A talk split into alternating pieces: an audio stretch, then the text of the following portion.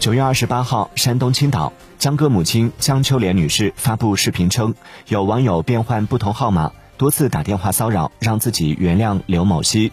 该网友称江歌母亲不应该要这么多钱而且这个事情过去好久了应该和平的看待这个事情。